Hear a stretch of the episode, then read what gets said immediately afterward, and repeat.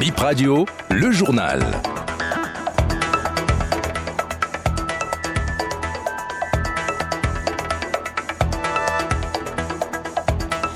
Lundi prochain, au palais de la Marina, Patrice Talon reçoit les trois groupes parlementaires à tour de rôle. Le PR, les démocrates et le BR vont discuter avec le chef de l'État. Les opposants mettent déjà en garde, je cite, toute manipulation de cette entrevue par le service de communication de la présidence. Un agriculteur paie plusieurs hectares de maïs et des récoltes de riz dans un incendie à Bembereke. Des personnes de passage dans le champ auraient mis le feu aux cultures.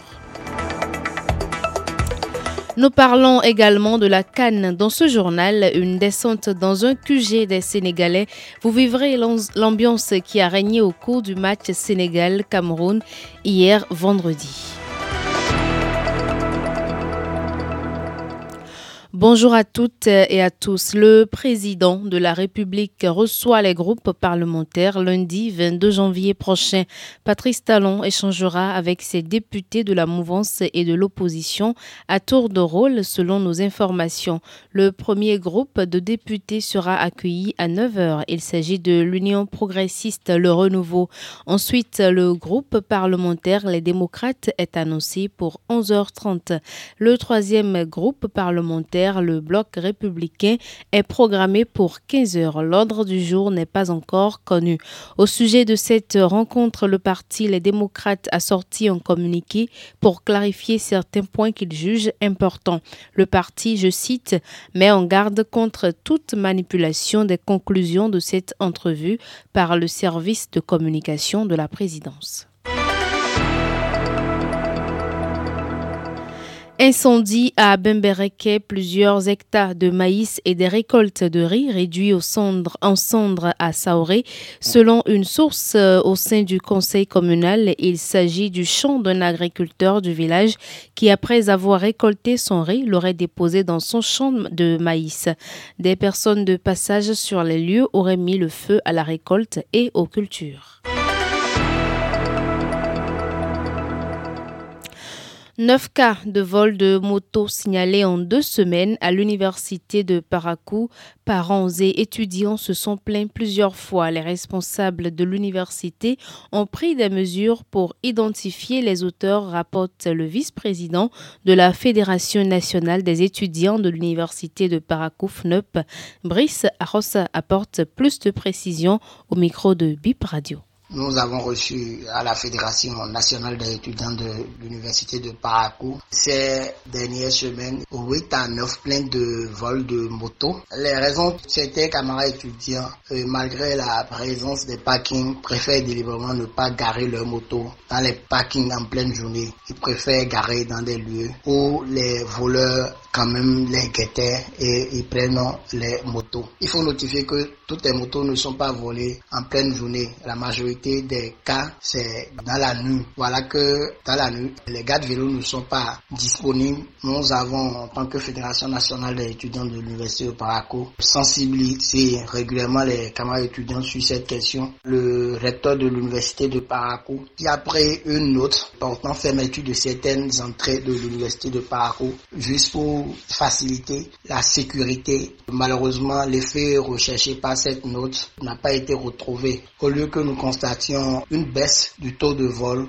il faut noter malheureusement que les casques de vol de moto se sont répétés. Face aux différents problèmes posés, il faut absolument que les agents de sécurité puissent quand même redoubler d'ardeur parce que leur rôle numéro un, c'est de contribuer à la sécurité des étudiants de l'université de Paracou et par des biens des étudiants et de la communauté estudiantine.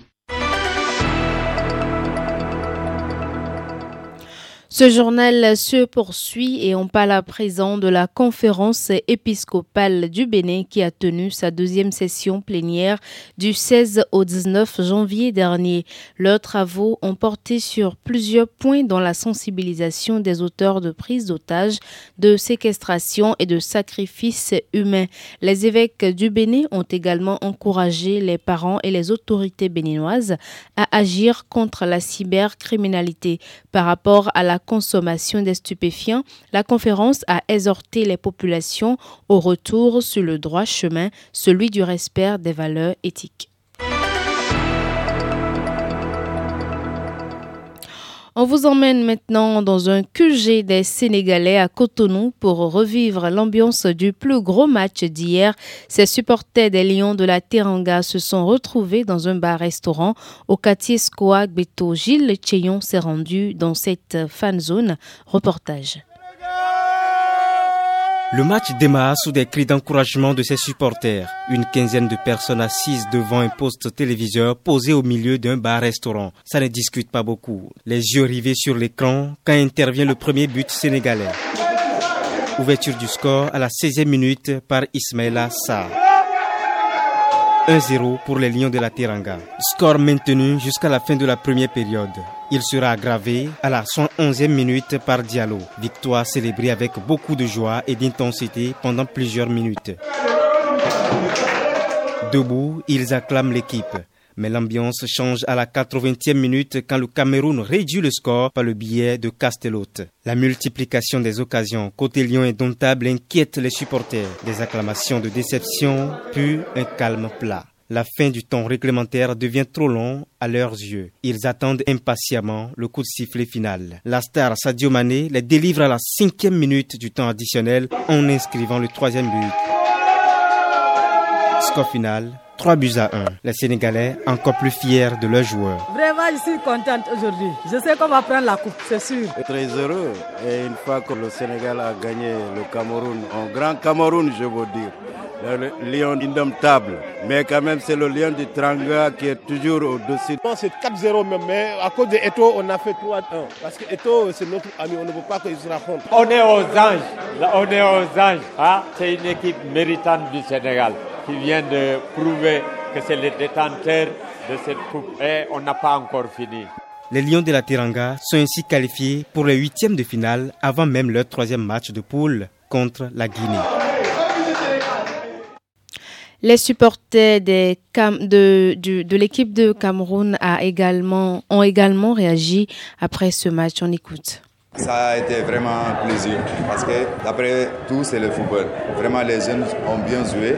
Vraiment, ils ont montré leur qualité de football parce qu'ils ont montré aussi qu'ils sont des champions d'Afrique. On reste Lyon indomptable, mais bon, là, on a été indomptable. Le meilleur a gagné, le Sénégal a gagné. Ben voilà, ils ont joué un football un peu plus cohérent et tout. Je pense qu'on a vraiment un problème au niveau de l'entraîneur, quoi. Notre entraîneur, je pense qu'il n'a pas le niveau pour coacher une équipe 5 étoiles, quoi. il faut que tu laisses l'équipe du Cameroun tranquille. Parce qu'on est fatigué de toi. Sors-nous la malchance, Sambana derrière le dos. BIP Info 8h de ce 20 janvier 2024 Stop fin. Merci à vous de nous avoir suivis. C'était Razak Moussa et Chimène Fassinungango.